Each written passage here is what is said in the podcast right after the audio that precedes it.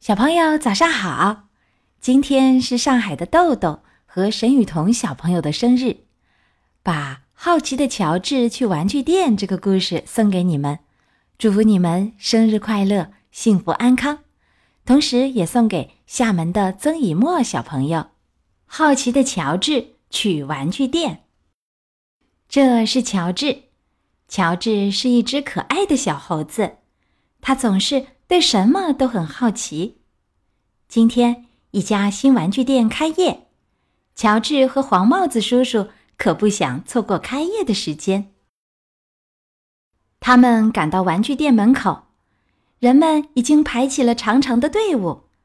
小猴子可没有耐心排队，乔治敏捷地穿过队伍，跑到前面去了。他要早点进去看一看。乔治来到门口，店长正好打开了门。“嘿，小猴子不能进去！”他对乔治说。可是乔治早已钻进了玩具店里。哇，皮球、洋娃娃、自行车、游戏玩具摆满了货架，这么多玩具，弹簧、绳子、棋类，有的乔治根本不知道怎么玩。这一大堆圆圈圈是什么？怎么玩呢？乔治很好奇，他想拽一个出来，可是拽不动。哎呦，他使出更大力气，还是拽不动。这回，乔治连手带脚一起拽呀拽呀，哗啦啦，红的、蓝的、绿的、黄的圆圈圈倒了下来，弹上弹下，散了一地。快看呐！旁边的小男孩惊叫起来，他也跟着蹦上蹦下。哎呀，这不是呼啦圈吗？好多年没玩了。小男孩的奶奶说：“老奶奶套上一个呼啦圈，呼啦呼啦的转起来。”乔治也跟着老奶奶转呀转。乔治试着像车轮一样转转看，咕噜咕噜咕噜噜，坏了！乔治撞到了店长身上。早就知道你会惹麻烦，店长恼火地说：“瞧，我的新店被你弄得乱七八糟。”店长想拦住乔治，可是乔治又逃掉了。转眼间，乔治溜到了墙角，然后窜到高高的货架上。乔治往下看，一个小姑娘正指着货架顶上说：“妈妈，你够得着那只恐龙吗？”乔治一听，连忙拿起恐龙递下去。小姑娘高兴极了，旁边的小男孩也凑了过来，帮我把那个球够下来好吗？乔治伸手抓起球，扔给了小男孩。我想要那个娃娃。另一个小姑娘求乔治帮忙。幸亏乔治是只小猴子，他轻轻一跃，抓住吊灯，然后嗖的一下。荡到对面货架，拿起娃娃递到小姑娘手上。哇，太棒了！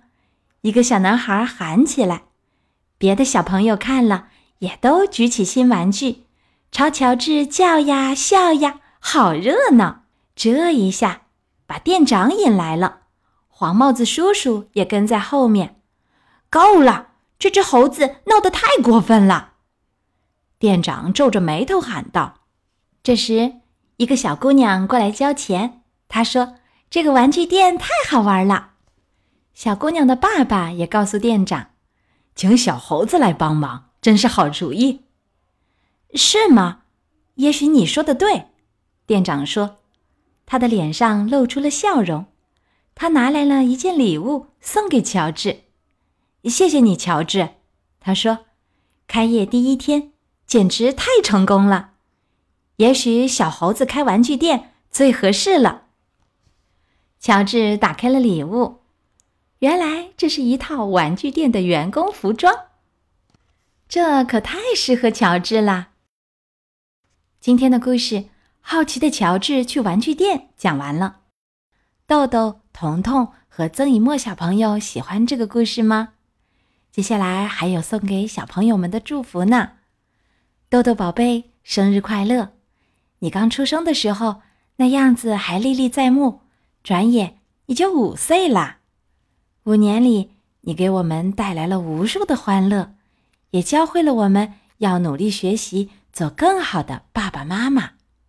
在未来的日子里，爸爸妈妈希望你和弟弟快乐成长。彤彤宝贝，你的祝福也来了，祝福彤彤生日快乐，健康幸福成长，祝你快乐的探索世界。脚踏实地的做好每一件事，永远永远爱你、支持你的家人。接下来，我们读一首宋代杨万里的诗歌《小雨》：雨来细细复疏疏，纵不能多，不肯无。四渡诗人山入眼，千峰故阁一连珠。这首诗。